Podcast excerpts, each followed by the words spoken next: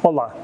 Em nosso vídeo anterior, nós citamos um grande teórico da psicologia, que é o Dr. Viktor Frankl, médico psiquiatra vienense, que foi discípulo de Freud, mas que depois de passar por uma experiência muito interessante, mas ao mesmo tempo dolorosa, no campo de concentração nazista, ele, como judeu, ficou preso durante vários anos nesse, num campo de concentração. E ali, em contato com aquela, aquela situação extrema de vida, ele desenvolveu uma nova escola de psicoterapia, a chamada logoterapia. A, a logoterapia, ela significa terapia do sentido, logos, sentido, então, Vitor Franco, depois dessa experiência muito profunda que ele viveu, ele desenvolveu essa nova escola dentro da, da psicoterapia e da psicologia. E a visão de Vitor Frankl, como nós já falamos, é profundamente espiritual.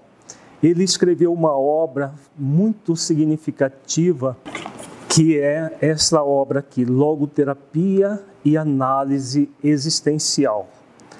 Nessa obra, Viktor Frankl faz toda uma análise do ser espiritual que nós somos. Nós somos seres espirituais.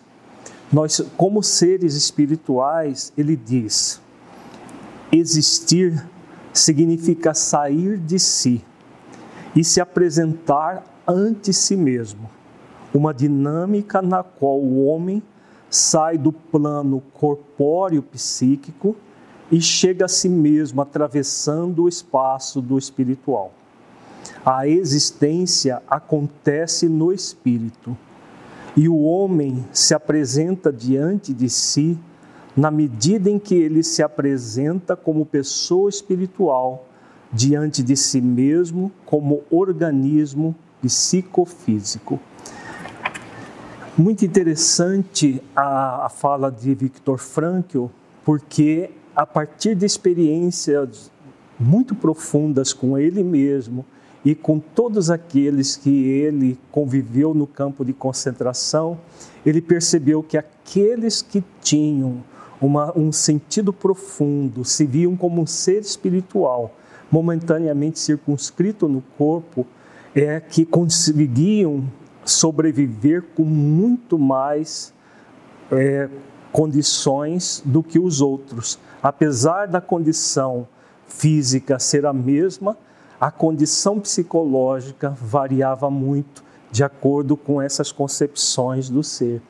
Então, como ele diz, é no ser espiritual que acontece o existir.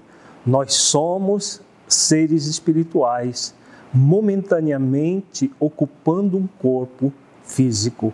É essa a conclusão que ele e outros teóricos da psicologia chegaram a partir das próprias pesquisas, das próprias experiências consigo mesmo e com seus pacientes. Agradecemos a sua presença aqui conosco, esperamos que você esteja conosco no nosso próximo vídeo.